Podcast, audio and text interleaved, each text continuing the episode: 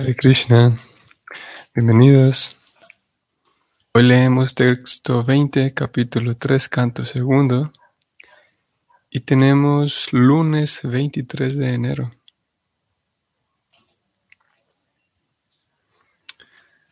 Om Namo Bhagavate Vasudevaya. Om Namo Bhagavate Vasudevaya. Om Namo Bhagavate Vasudevaya.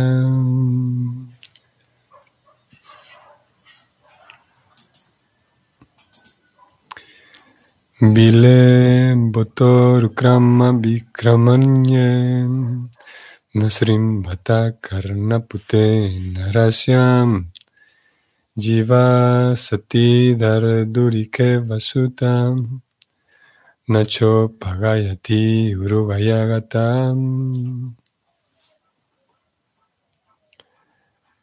La traducción es la siguiente. Aquel que no ha escuchado los mensajes acerca del heroísmo y los maravillosos actos de la personalidad de Dios, y que no ha cantado ni recitado las meritorias canciones acerca del Señor, se considera que tiene oídos como los orificios de las serpientes y una lengua como la de una rana. El orador terminó su, su, relato, entonces la audiencia le pide que por favor continúe hablando. En estos cinco versos del 20 al 24 vamos a encontrar la opinión de ellos, la opinión en cuanto a el desperdicio que significa vivir sin estar vinculado con Dios. A partir del capítulo 4 entonces vamos a darnos cuenta de qué fue lo que continuaron hablando, porque sí, de hecho, Pariksit y Shukadeva siguieron hablando de Krishna. A, a, raíz de una pregunta nueva que presenta Pariksit, vamos a descubrirla a partir del, capítulo 4. Entonces vamos a ver el comentario de Prabhupada. En este caso, ellos comienzan diciendo que si alguien no ha escuchado acerca de lo maravilloso de Dios, acerca de los actos heroicos de Dios, entonces sus oídos no sirven. ¿De qué le sirve tener oídos? Es como, la, como los oídos, los agujeros que tienen las serpientes. Y si nunca ha hablado acerca de Dios, nunca ha recitado esas maravillosas eh, historias, esos maravillosos relatos acerca de Dios, tiene lengua, pero nada, de nada le sirve, como si fuera la de una rana. Prabhupada va a explicar aquí en el comentario la situación de para qué le sirve la lengua a las ranas y para qué le sirven los oídos a las serpientes. Vamos a leerlo. Prabhupada comenta lo siguiente. El servicio devocional que se le presta al Señor se realiza con todas las extremidades o partes del cuerpo. Dicho servicio es la fuerza dinámica y trascendental del alma espiritual. Por consiguiente, el devoto se dedica en un ciento por ciento al servicio del Señor. Uno puede dedicarse al servicio devocional cuando los sentidos del cuerpo se purifican en relación con el Señor y uno puede prestarle servicio al Señor con la ayuda de todos los sentidos.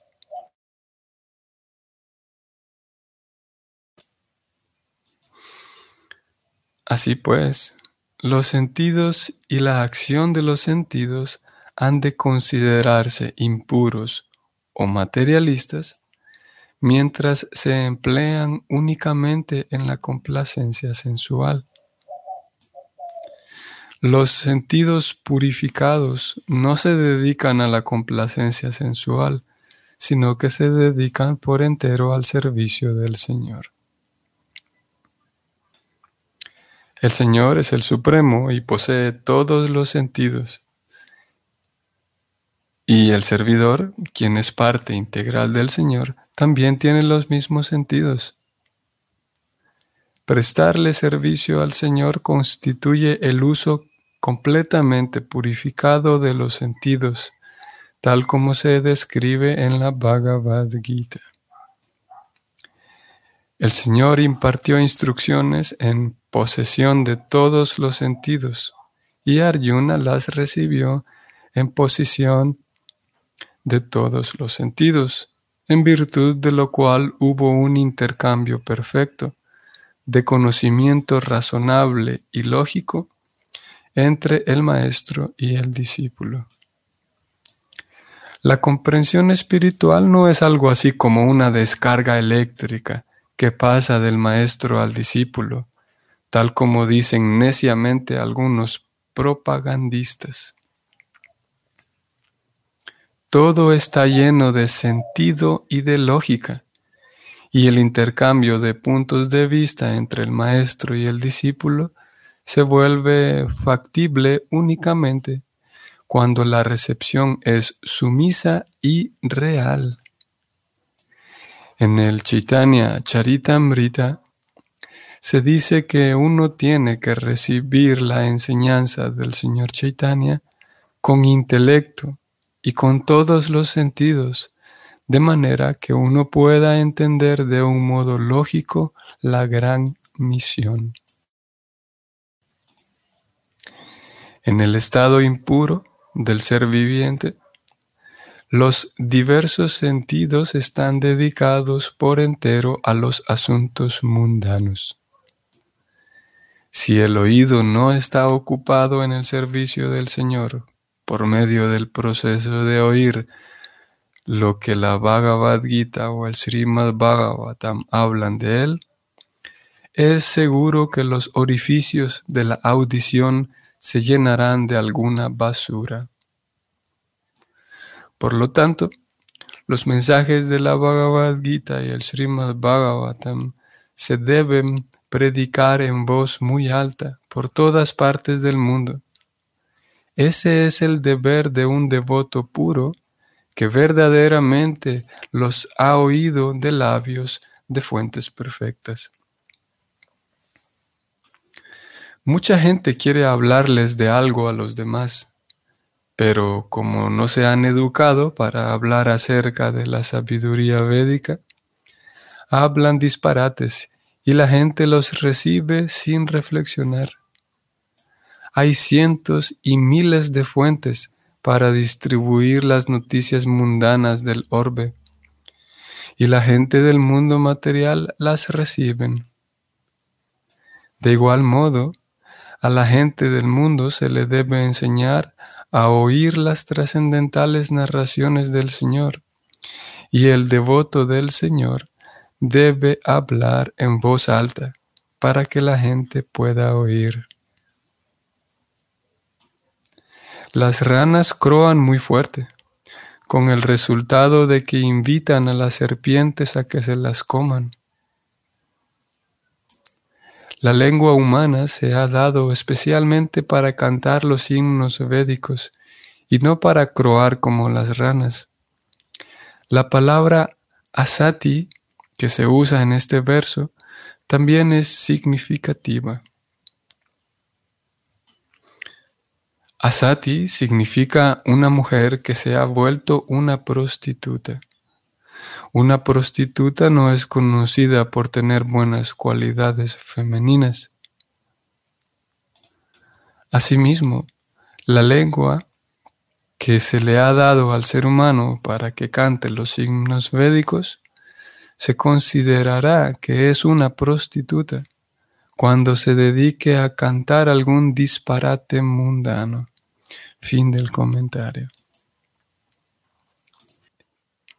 Tanto el verso como Preocupada van haciendo énfasis en las primeras etapas del servicio devocional, dado que también, aparte de que estamos en el inicio del Bhagavatam, al mismo tiempo se sigue haciendo en ese mismo inicio del Bhagavatam se sigue haciendo énfasis en las primeras formas de servicio devocional, puntualmente en la forma de escuchar.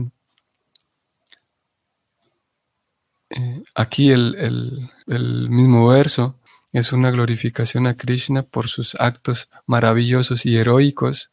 Al mismo tiempo es, es una crítica, digamos, a quienes no se dedican al, acto de oír y recitar. Vemos esa consistencia, esa coherencia.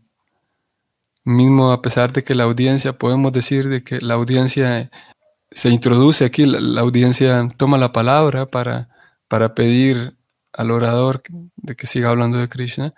Aún así, es, podemos decir que es, es una intervención un tanto informal, digamos.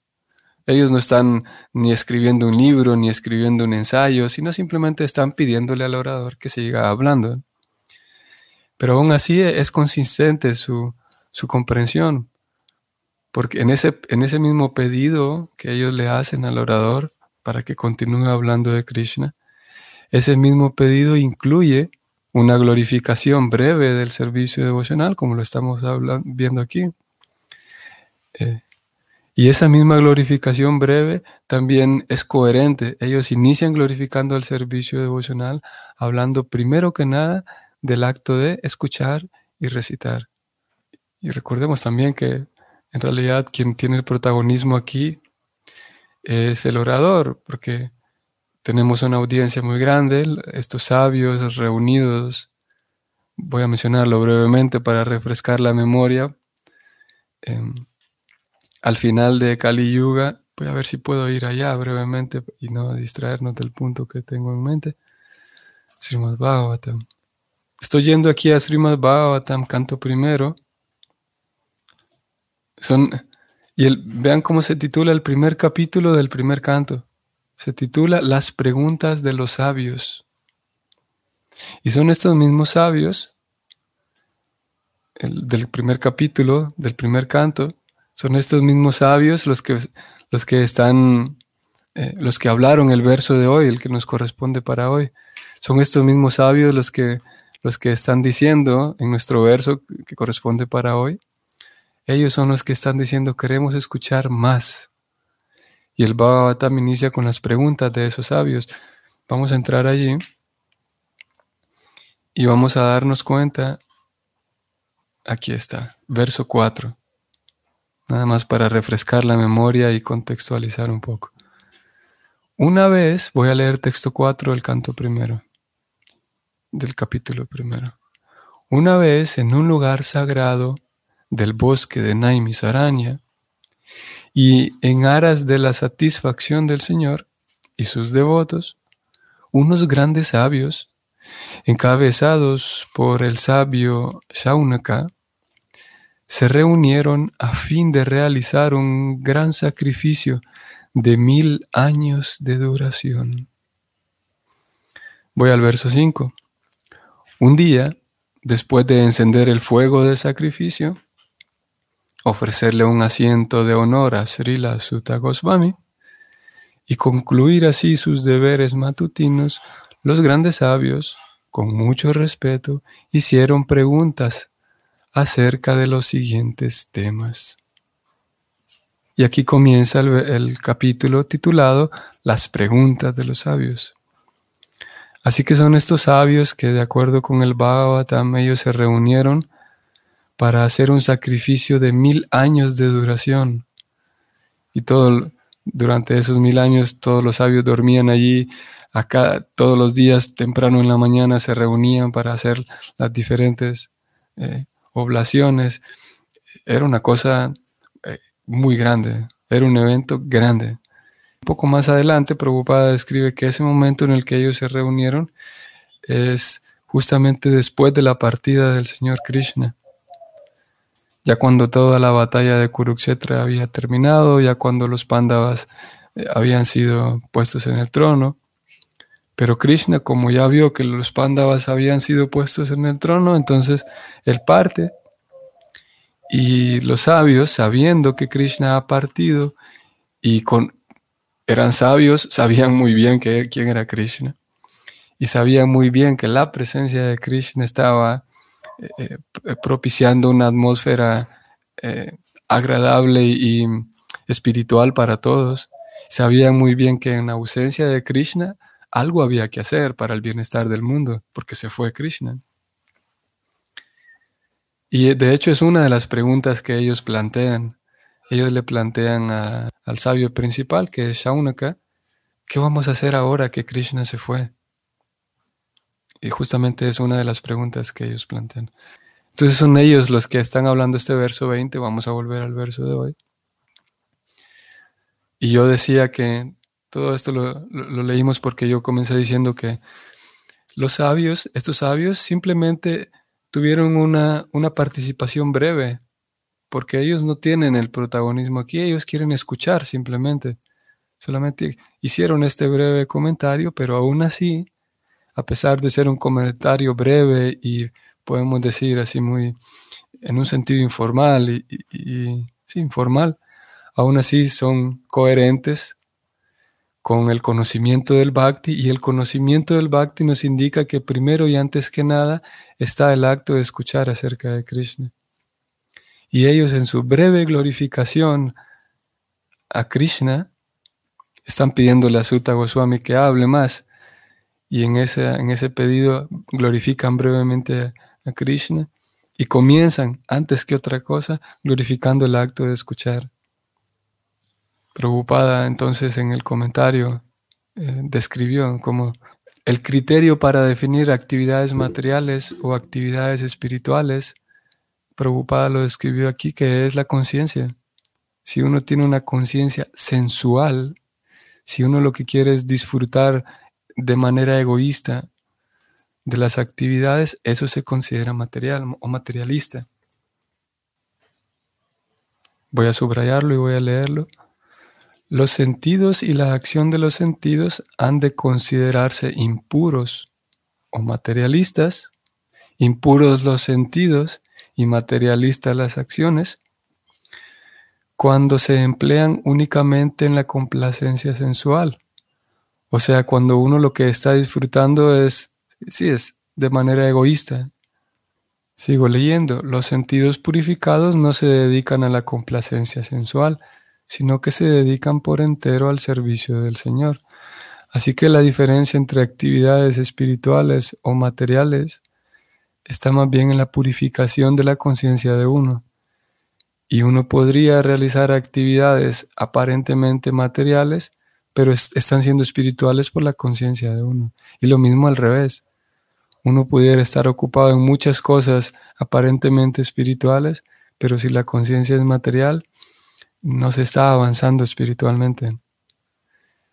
Voy a mostrarles dos versos de esto último que acabo de decir. Eh, vamos a ir allá, Bhagavad Gita.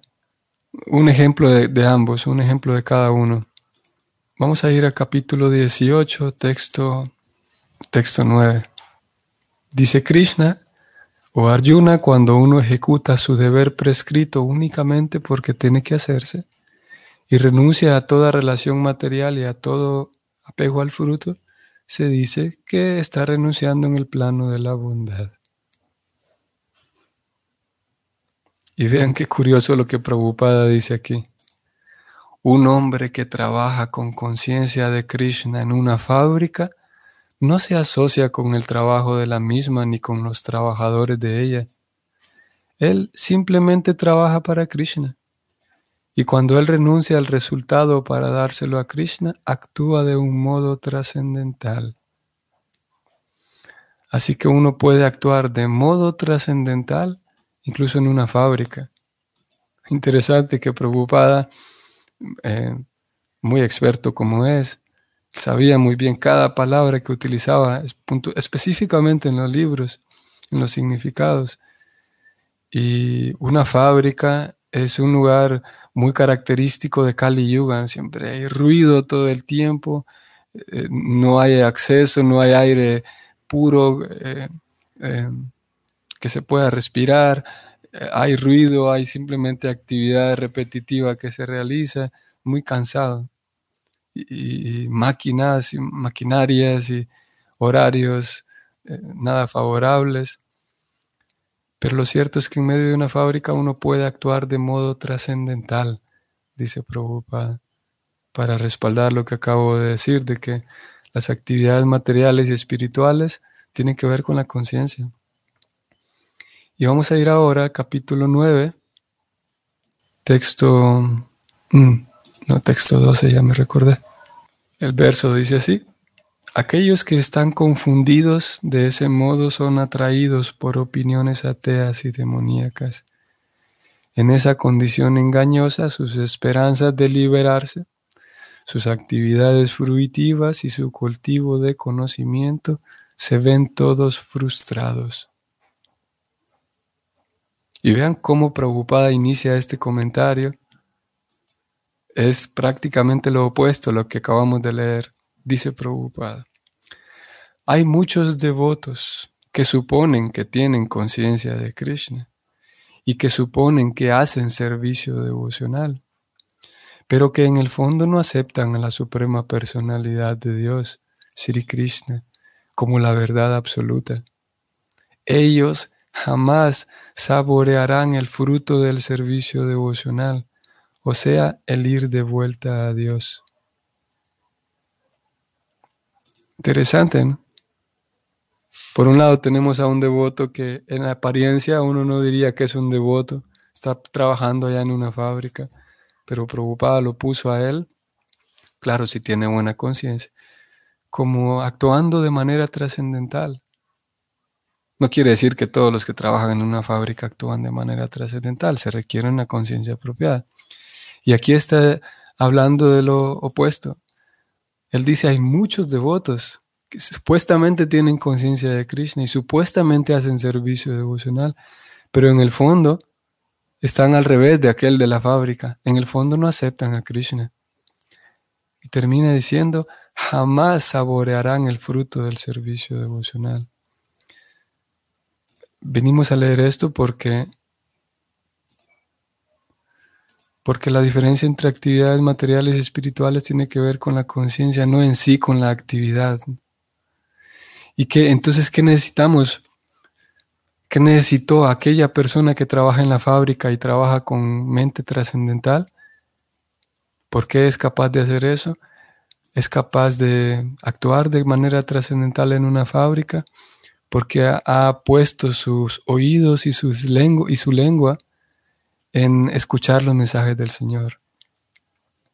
Se ha puesto en contacto con Krishna y claro, de manera sincera, de manera sumisa.